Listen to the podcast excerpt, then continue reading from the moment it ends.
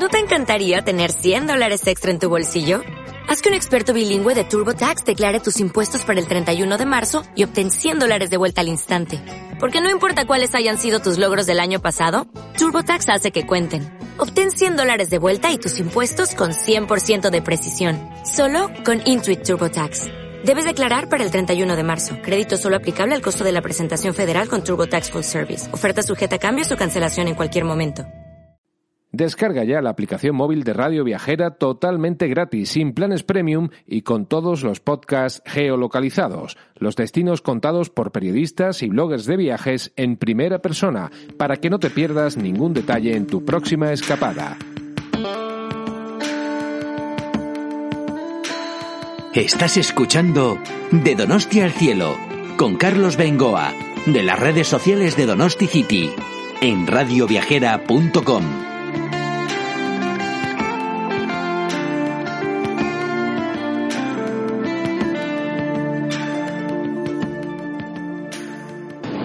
Amigos de Radio Viajera, ¿qué tal estáis? Un saludo desde San Sebastián de Carlos Bengoa como responsable de las redes sociales de Donosti City y de este podcast de Radio Viajera de Donosti al cielo.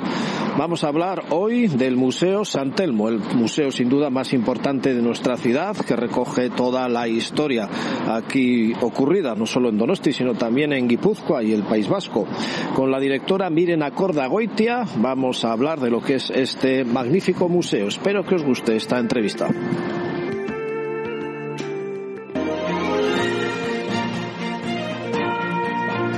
Pues sí, estamos viviendo esas eh, jornadas europeas del patrimonio porque a través de ellas vamos a conocer y queremos conocer y queremos que conozcáis también nuestro propio patrimonio. En esta edición se ha hecho eh, principal atención a eh, lo que es la accesibilidad y la inclusividad. ¿Por qué? Pues porque todos tenemos derecho a poder disfrutar del patrimonio, que como bien ha quedado claro a lo largo de todos estos programas que hemos hecho, es de todos, es nuestro y es de todos. Y está para disfrutarlo eh, todos. Hoy además vamos a hablar precisamente, vamos a hacer muy, mucho hincapié en esa accesibilidad. Vamos a saludar primero a Miren Acordagoitia, que es la responsable de educación del museo. Miren, Egunon, ¿qué tal? ¿Cómo estás? Hola, buenos días. Buenos días. Oye, gracias por dejarnos hacer el programa aquí. maravilla. Estamos, en, estamos, ¿dónde estamos? Cuéntalo tú mejor que lo cuente yo, porque pues es un taller. Sí, estamos en el taller de educación del museo, donde habitualmente solemos hacer las actividades eh, con los centros escolares que vienen a visitar el museo. Este es el taller de donde se hacen múltiples actividades eh, creativas como de otro tipo. Sí. Bueno, y eh, como no, una instalación como este museo tiene que estar sumada a esas jornadas europeas del patrimonio, ¿no? Porque si hay que hablar de patrimonio, lo que aquí se guarda es, es mucho, ¿no? Hombre, estamos hablando de un museo que tiene más de 100 años, es el museo más antiguo del País Vasco, con una colección de más de 17.000 objetos, con lo cual, pues, es un patrimonio que es de todos y además es que es curioso porque es un museo que, a, diferencia de otros museos, pues eh, el inicio de sus colecciones eh, surge a partir de una convocatoria de, la primera dirección del museo que convocó a los ciudadanos para que hicieran donaciones para poder formar ese patrimonio y hacerlo, pues, de, lo que es la, con las colecciones privadas, hacerlo público, ¿no? Entonces, bueno, yo creo que es un museo en ese sentido con una eh, idiosincrasia un poco especial ¿no? respecto a, otro, tipo de museos. Oye, ¿crees que todos los donostierras eh, y las donostierras conocemos eh, nuestro museo San Telmo? ¿O, todavía queda porque venga mucha gente? Bueno, yo creo que el Museo San Telmo ha, ha seguido una trayectoria, ya digo, desde sus inicios muy vinculada a la ciudadanía y realmente el inicio, pues como he dicho anteriormente, fue a partir de donaciones de, de carácter privado y bueno, cuando se reabrió el museo en el año 2011, pues eh, como museo de sociedad para dar a conocer el museo, eh, en el museo, eh, bueno, pues la, evolución de la sociedad vasca desde, el año, desde los sus orígenes, ¿no? Hasta hasta el siglo XX, pues bueno la verdad es que eh, lo que nos ha llegado desde el público es que mucha gente del museo, de la, perdón, de la, mucha ciudad, mucha parte de la ciudadanía, pues tiene una imagen un poco nostálgica de aquel museo antiguo de principios de siglo que habéis, como habéis estado comentando, ¿no? Cómo estaban las estelas eh, en el claustro bajo Y realmente eh, el cambio que ha hecho el museo ha sido brutal en el sentido, eh, bueno, que eh, aparte de ampliar sus, colecciones, ¿no? Con patrimonio industrial, por ejemplo, y aparte en otra serie de disciplinas, pues ha hecho un cambio de, de realmente mm, enfocarse y focalizarse en, en, generar una reflexión a partir de las colecciones que hay y a partir de una pro programación potentísima mensual. Y creo que, bueno, mucha gente sí se ha animado a venir al museo, al nuevo museo que se reabrió en el año 2011, pero yo creo que todavía eh, algunos están o siguen inmersos en esa nostalgia del museo anterior, ¿no? Entonces les invitaría a que vengan, pues porque realmente se van a quedar sorprendidos de, del gran trabajo que ha hecho pues todo el equipo técnico en colaboración con expertos, porque para crear el nuevo museo pues se, hizo, se creó un comité de expertos que, que fue asesorando en cada uno de los ámbitos eh, relacionados con cada, con, cada disciplina de la colección, ¿no? La etnografía, arqueología, historia, bellas artes. Entonces, eh, bueno, pues es así como se formó.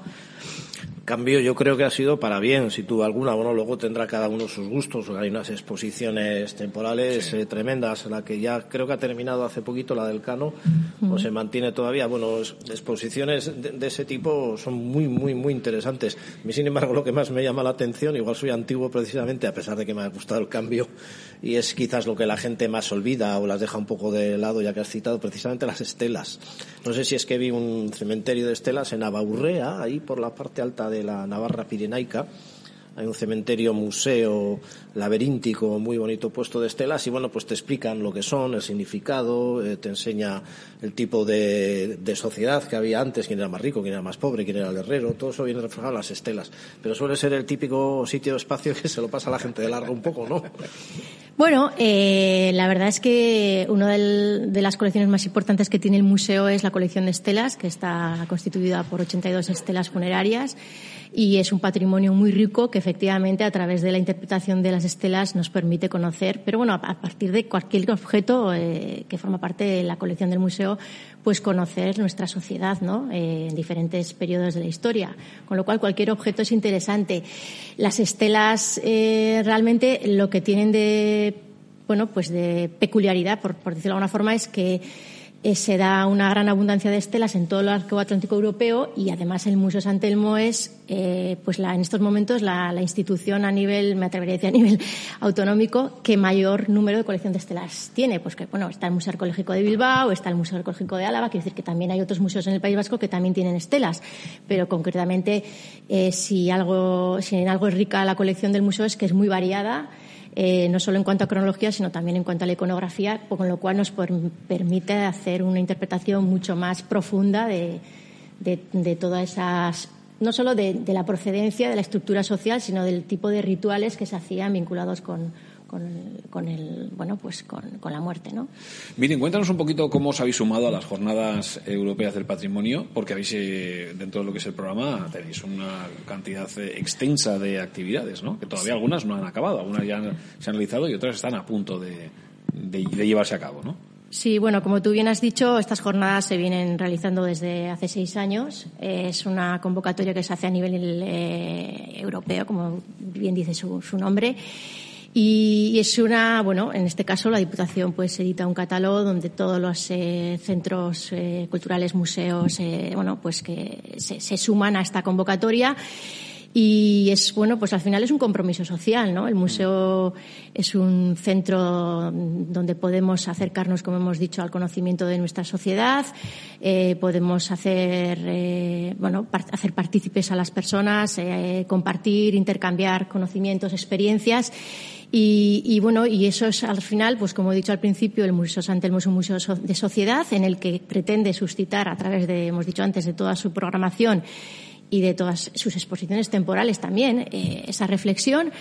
Y entonces nos incorporamos pues con un paquete de actividades muy grande porque realmente pues bueno eh, es un compromiso social el que tenemos de cara a la ciudadanía y más este año que además las jornadas hablan de un patrimonio accesible e inclusivo, ¿no? Que bueno que es un aspecto que, que poco a poco se va, va eh, adentrándose en la práctica de los museos eh, con todas esas dificultades, porque al final, pues eh, ahora mismo estamos, eh, estamos acudiendo a unas jornadas organizadas por el gobierno vasco, que es la accesibilidad y que es la inclusividad.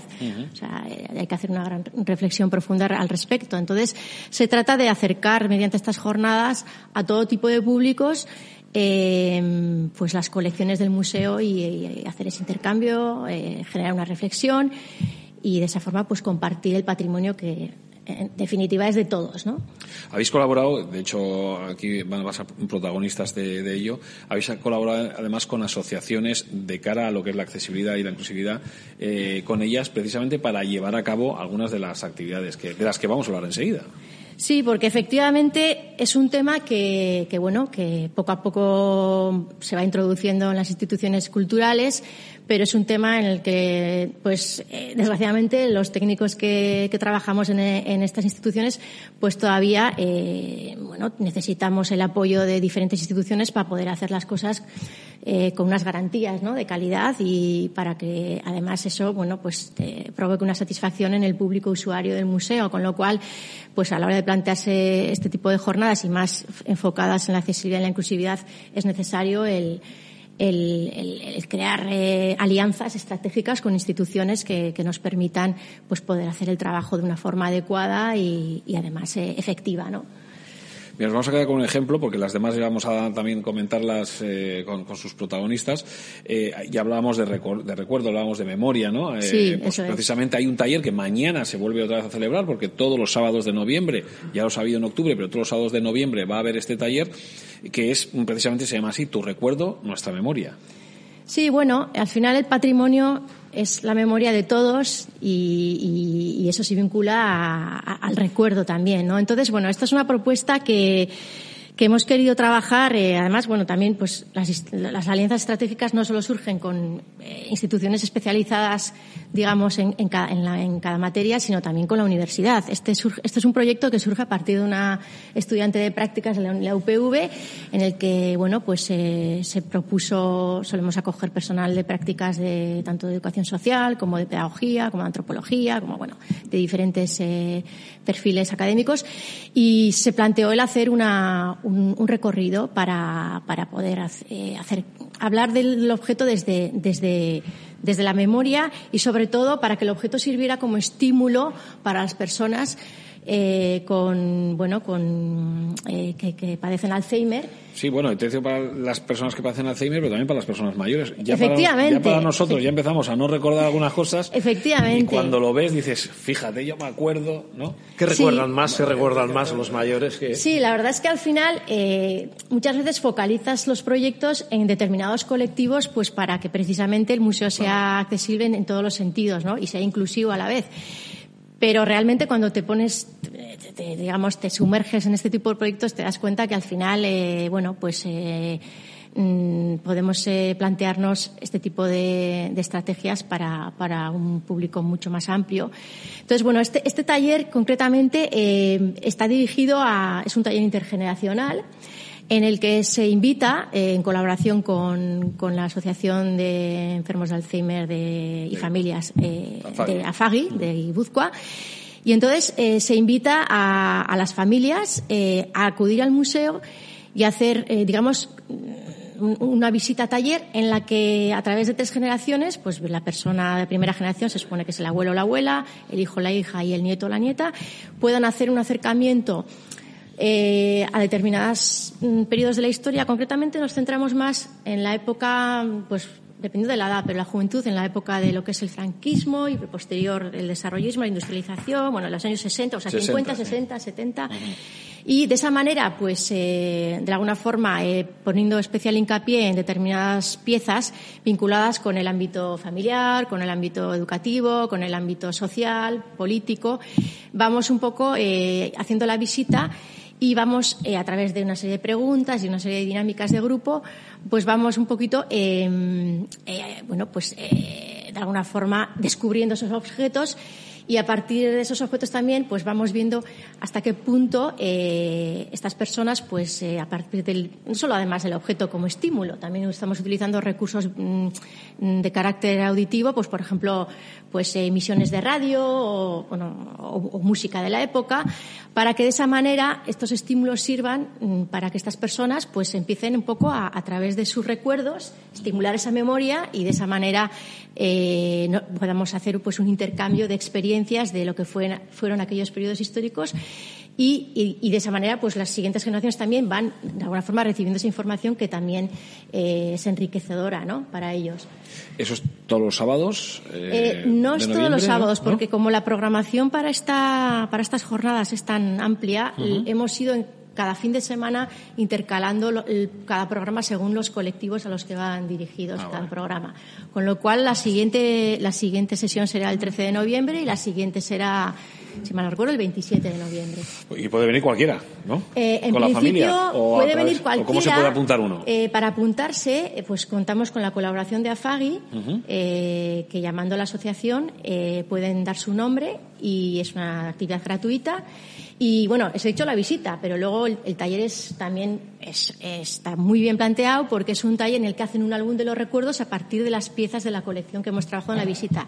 Y para hacer ese álbum de los recuerdos hacemos un taller del papel donde viene una persona experta en el trabajo de lo que es el papel y hacen el papel con la fibra de, digamos, de, de, papel y crean un álbum y se llevan el álbum de, de, sus recuerdos en esa, de esa experiencia. Con lo cual, pues bueno, pues es muy gratificante y concretamente el sábado pasado tuvimos el taller y bueno, pues salieron encantados, ¿no? Eh, todos los que participaron. Qué bonito tema hoy. La verdad que sí, verdad, miren, podríamos seguir hablando horas y horas. Eh, miren, es que es casco y, y, la verdad, pues enhorabuena, la verdad es que la iniciativa está muy, muy, muy, muy ya, bien. Pues eh, sí, lo único, bueno, comentarte igual eh, en breve que también tenemos otro, otro taller eh, relacionado con, con eh, digamos, en colaboración con la ONCE. Del, del vamos a hablar sí. ah, bueno, enseguida vale, y con ellos, yo creo. vale, muy bien. Miren, es que ricasco. Vale, Un abrazo.